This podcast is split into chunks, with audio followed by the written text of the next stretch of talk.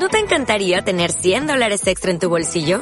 Haz que un experto bilingüe de TurboTax declare tus impuestos para el 31 de marzo y obtén 100 dólares de vuelta al instante. Porque no importa cuáles hayan sido tus logros del año pasado, TurboTax hace que cuenten. Obtén 100 dólares de vuelta y tus impuestos con 100% de precisión. Solo con Intuit TurboTax. Debes declarar para el 31 de marzo. Crédito solo aplicable al costo de la presentación federal con TurboTax Full Service. Oferta sujeta a cambios o cancelación en cualquier momento. Audio 30. Analizando seguridad y defensa. Muy buenas a todos, bienvenidos al podcast de Artículo 30. Soy Leticia Benítez y el tema de este programa es ¿El ejército tras el COVID es útil? Hoy analizaremos la percepción de la sociedad tras la labor de las Fuerzas Armadas en la Operación Balmis y su futuro. Día de hoy nos hemos reunido en el Ministerio de Defensa con representantes de todas las Fuerzas Armadas para tomar unas medidas en un doble ámbito, en el ámbito operacional y en el ámbito de la sanidad militar. Estas fueron las palabras de la ministra de Defensa, Margarita Robles, el día 15 de marzo, tras el decreto del estado de alarma. Robles anunció la movilización de todos los medios del ejército y las primeras medidas, hospitales y farmacias militares, sanitarios reservistas y patrullas de la UME al servicio de la ciudadanía española. Juntamente con esto, en el ámbito más operacional, si me permiten la expresión, se ha acordado la creación de un mando único que va a estar eh, dirigido por el jefe del Estado Mayor de la Defensa, el general Villarroya, que me acompaña aquí en este momento, puesto que el Ministerio de Defensa y las Fuerzas Armadas han puesto a disposición del Gobierno y, en definitiva, a disposición de la ciudadanía todas las capacidades que tenemos. Y así anunció además la estrecha cooperación con las fuerzas y cuerpos de seguridad del Estado. Y lo importante, recalcó, que los ciudadanos perciban a las Fuerzas Armadas como lo que son, eh, una parte muy importante de la sociedad que está plenamente integrada en la misma, que quiere ayudar en momentos difíciles. Pero más allá de la lucha contra el COVID, ¿es útil el ejército? ¿Cómo lo percibe ahora la sociedad? ¿Y cuáles van a ser sus futuros desafíos como institución tras el coronavirus? Para responder, contamos hoy con Esteban Villarejo, periodista especializado en defensa y autor del blog del ABC Por Tierra, Mar y Aire. La pandemia del coronavirus ha provocado un colapso global y se ha convertido en todo un desafío para la seguridad nacional. Una amenaza imperceptible que no toca fin. Muchos son los que prestan servicio para su lucha.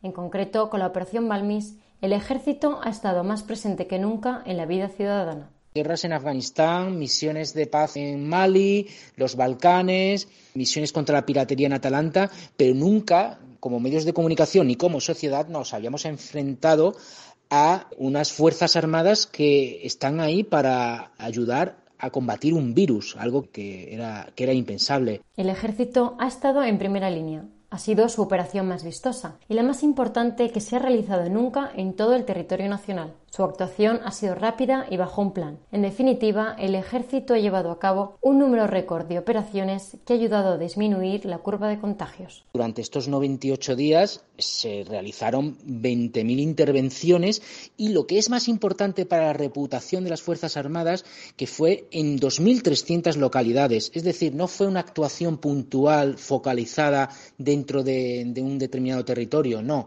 Fue a lo largo y ancho de todo eh, nuestro país y eso evidentemente eh, tendrá una repercusión en el futuro, en nuevas generaciones, positiva. Y es que las Fuerzas Armadas son la única institución con competencias a nivel nacional. Por su naturaleza, tienen las capacidades logísticas y la experiencia necesaria para hacer frente a esta pandemia. En concreto, la UME, que llevó el peso inicial, es la unidad con mayor posibilidad de despliegue. Puede llegar a cualquier lugar de España en menos de cuatro horas. Todo esto ha demostrado que nadie mejor que el ejército puede combatir el coronavirus que ha logrado lo que ninguna otra amenaza, paralizar el mundo.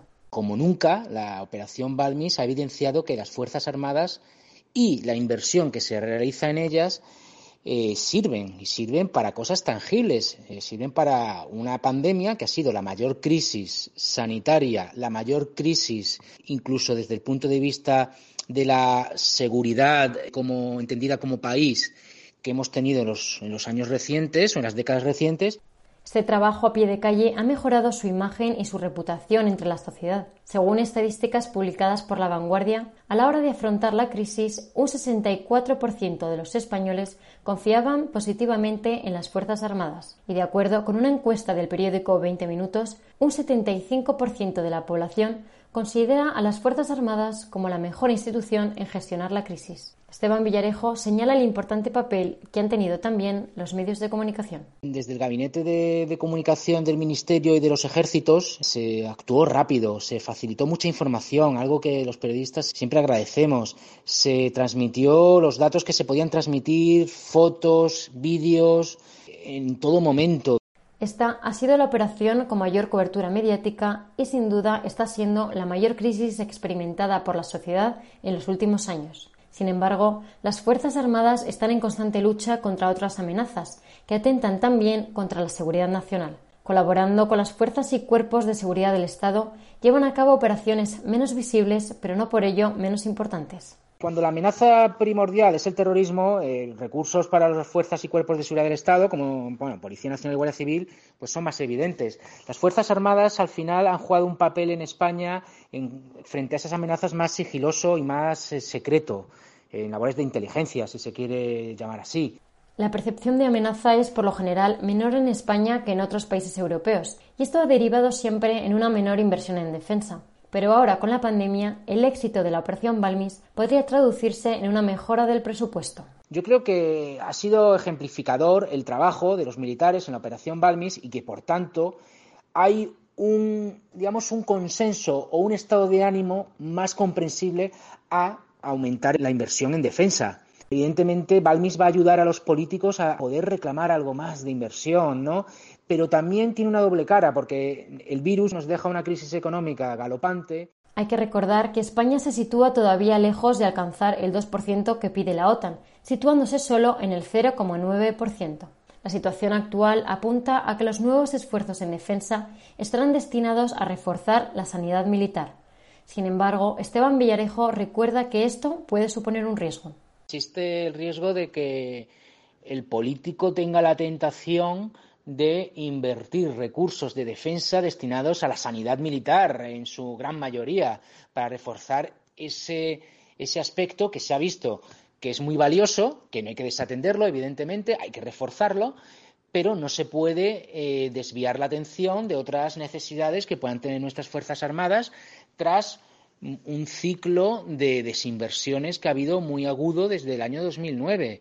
España no puede olvidar que tiene otras amenazas primordiales en las que debe invertir como miembro de la OTAN y de la Unión Europea, que aunque no sean tan vistosas a día de hoy, suponen una amenaza directa a nuestro país en un futuro no tan lejano. No hay que desviar la atención de otras amenazas que, están ahí, que a lo mejor no se quieran dar el valor que tienen o se quieran mirar para otro lado, pero van a volver eh, en forma de, amenaza constatada, como es el, aumento del yihadismo en el Sahel, como son ciertas amenazas diplomáticas o reclamación de aguas de algunos países vecinos, como son también la desestructuración que está habiendo de, de, seguridad en el mar Mediterráneo, lo que son los flujos marítimos, los flujos marítimos también procedentes del Golfo de Guinea, Mientras, en esta lucha contra el COVID, las Fuerzas Armadas continúan sentadas tanto en la mesa de emergencias como en la de seguridad. Por eso, el Departamento de Seguridad Nacional es el más adecuado para asumir el peso de coordinación y gestión que requiere esta pandemia, una amenaza a la seguridad nacional. Le agradecemos su contribución a Esteban Villarejo, periodista especializado en defensa y autor del blog del ABC Por Tierra, Mar y Aire. Nos vemos en el siguiente podcast de Artículo 30 sobre los nuevos retos a los que se enfrenta el mundo, el papel de China y su posición estratégica. Gracias por escucharnos y recuerden que nos pueden contactar a través de nuestras redes sociales. Hasta la próxima. Audio 30. Analizando seguridad y defensa.